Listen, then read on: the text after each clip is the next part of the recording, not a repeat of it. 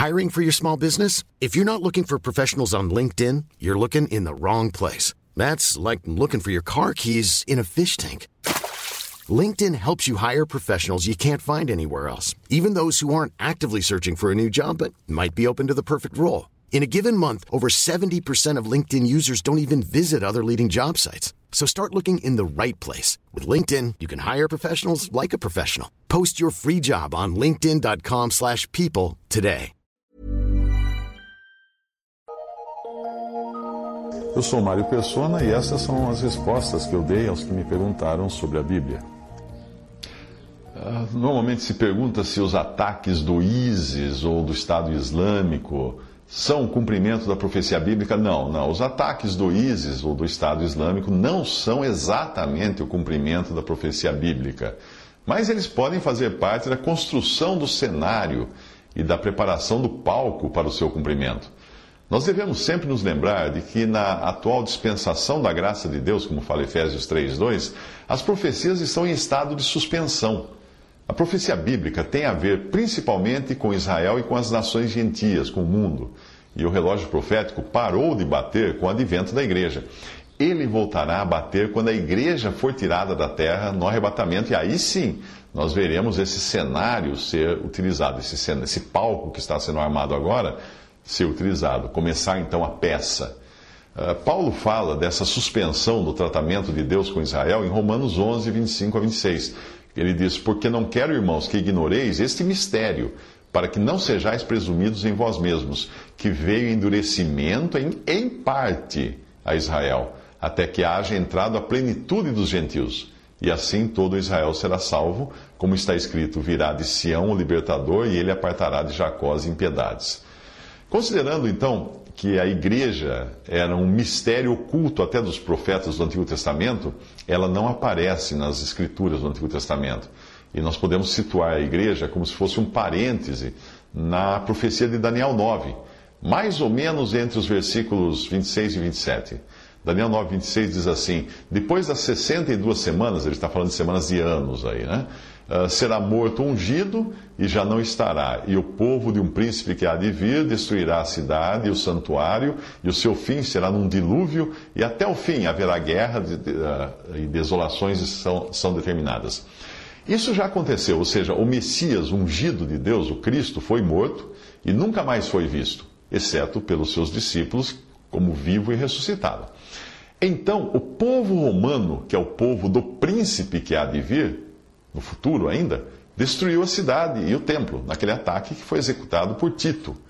Com a rejeição completa do Messias, teve início então o parêntese uh, no qual nós estamos inseridos hoje, que é o tempo da igreja, que irá durar até o arrebatamento.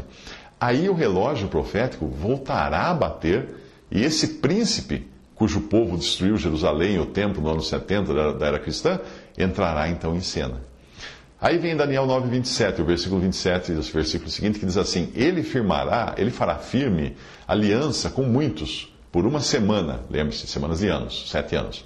E na metade da semana, ou seja, três anos e meio, fará cessar o sacrifício e a oferta de manjares, e sobre a asa das abominações virá o assolador, até que a destruição que está determinada se derrame sobre ele.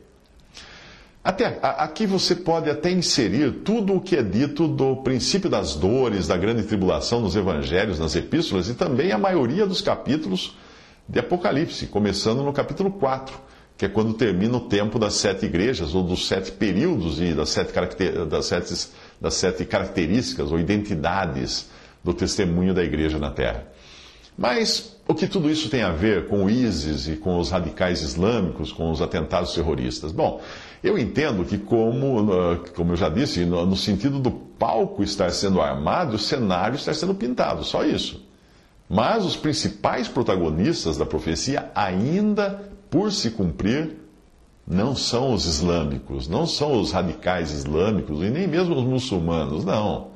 Esses não são os principais protagonistas, esses não são os atores. Esses são apenas peões num grande tabuleiro, são massa de manobra de quem realmente está por detrás disso e quer que a nossa atenção fique grudada no cenário e não nos atores principais.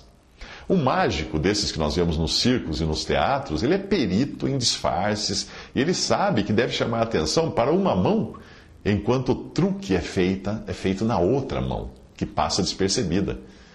Assim também é com o maior de todos os mágicos, Satanás. O foco agora está nos terroristas islâmicos, porque é para essa mão que Satanás quer que nós prestemos atenção este mestre em disfarces, que é o diabo, que lá em Gênesis 3 ele apareceu até travestido de serpente, e ele foi também o mentor dos magos de Faraó, que lá em Êxodo 7 a 11, 7 versículo 11, eh, imitavam os milagres de Deus feitos por meio de Moisés. Porém, a outra mão é que está ativa. A outra mão de Satanás é que está ativa para preparar o caminho para a entrada em cena do seu representante, o Anticristo, que realiza grandes milagres, até mesmo o de fazer descer fogo do céu sobre a terra à vista de todos, como fala Apocalipse 13, 13. Os verdadeiros atores, os verdadeiros protagonistas do cumprimento da profecia serão os que hoje nós chamamos de mocinhos nesse filme. É, a Europa e seus líderes. Com o argumento de se combater o terrorismo, nós veremos um recrudescimento do controle dos cidadãos, eliminando a privacidade e preparando o caminho para uma ditadura disfarçada de democracia. Numa pesquisa feita na França, logo após os ataques de novembro de 2015 em Paris, indicou que 84% dos franceses estariam dispostos a aceitar restrições às liberdades individuais desde que eles ficassem mais seguros a população quer. Esse processo em que os interesses do Estado se misturam aos da população é a concretização da profecia de Daniel 2,33, na qual o barro de humanidade irá se mesclar com o ferro do poder e da tirania, como foi na Roma antiga. Este é o último estágio da estátua profética de Daniel que representava os, os, grandes impérios da terra, terminando com as pernas, que era a Roma antiga, e os pés, que será a Roma moderna. Daniel descreveu assim as pernas de ferro, os pés em parte de barro, em parte de ferro, em parte de barro.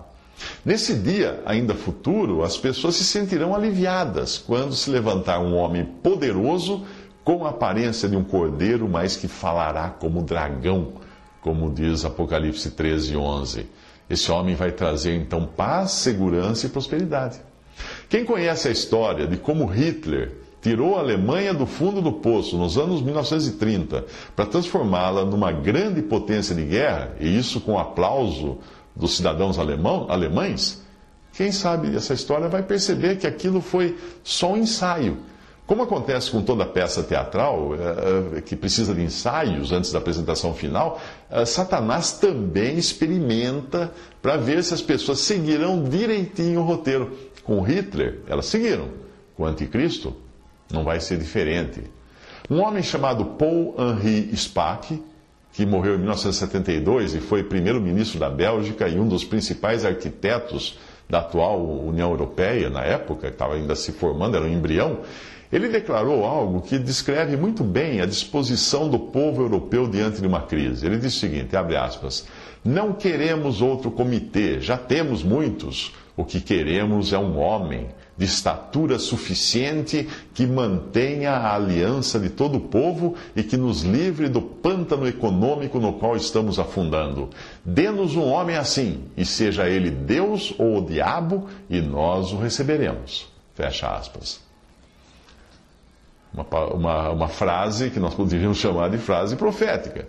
Ah, quem se recusa a crer em Cristo na presente dispensação da graça de Deus ficará aqui nesse mundo quando acontecer a ressurreição dentre os mortos e o arrebatamento dos santos, que é a igreja.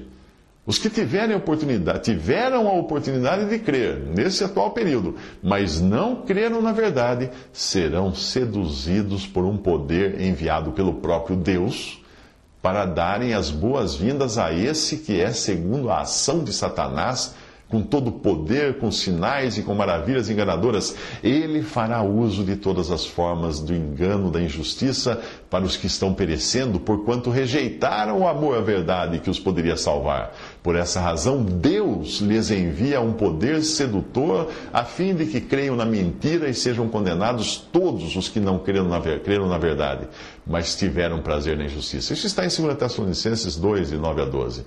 Como eu disse no começo, os radicais islâmicos são os bandidos da hora mas no fundo eles não passam de massa de manobra e peões de um grande tabuleiro sobre o qual eles não têm qualquer controle. Os mocinhos da hora é que serão os bandidos após a igreja ser retirada da terra, para dar início então aos sete anos que precedem a vinda de Cristo para reinar. Jesus previu esse período, esses sete anos, esse tempo, nos evangelhos, quando serão salvos apenas um remanescente de judeus fiéis e também gentios que não tiveram suficiente conhecimento do Evangelho para crerem na atual dispensação. Porém, tomarão para si as dores dos judeus perseguidos e os protegerão das investidas do anticristo e dos seus asseclas. O Senhor Jesus disse: Porque nesse tempo haverá grande tribulação, como desde o princípio do mundo e até agora não tem havido e nem haverá jamais.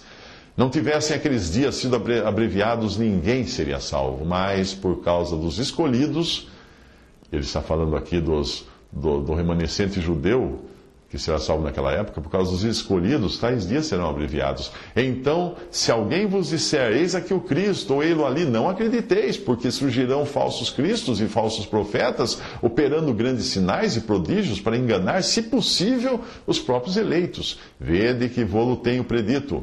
Portanto, se vos disserem, eis que ele está no deserto, não saiais. Ou ele no interior da casa, não acrediteis. Porque assim como o relâmpago sai do oriente e se mostra até o ocidente, assim há de ser a vinda do filho do homem. Onde estiver o cadáver, aí se ajuntarão os abutres. Logo em seguida a tribulação daqueles dias, o sol escurecerá, a lua não dará sua claridade, e as estrelas cairão do firmamento, e os poderes dos céus serão abalados. Então aparecerá no céu o sinal do Filho do Homem. Todos os povos da terra se lamentarão e verão o Filho do Homem vindo sobre as nuvens do céu com poder e muita glória. E ele enviará os seus anjos com grande clangor de trombeta, os quais reunirão os seus escolhidos dos quatro ventos, de uma a outra extremidade dos céus. Aprendei, pois, a parábola da figueira. A figueira é uma, um símbolo de Israel. Quando já os seus ramos se renovam e as folhas brotam, sabeis que está próximo o verão. Assim também vós, quando virdes todas estas coisas, sabei que está próximo às portas. Mateus 24, de 21 a 33.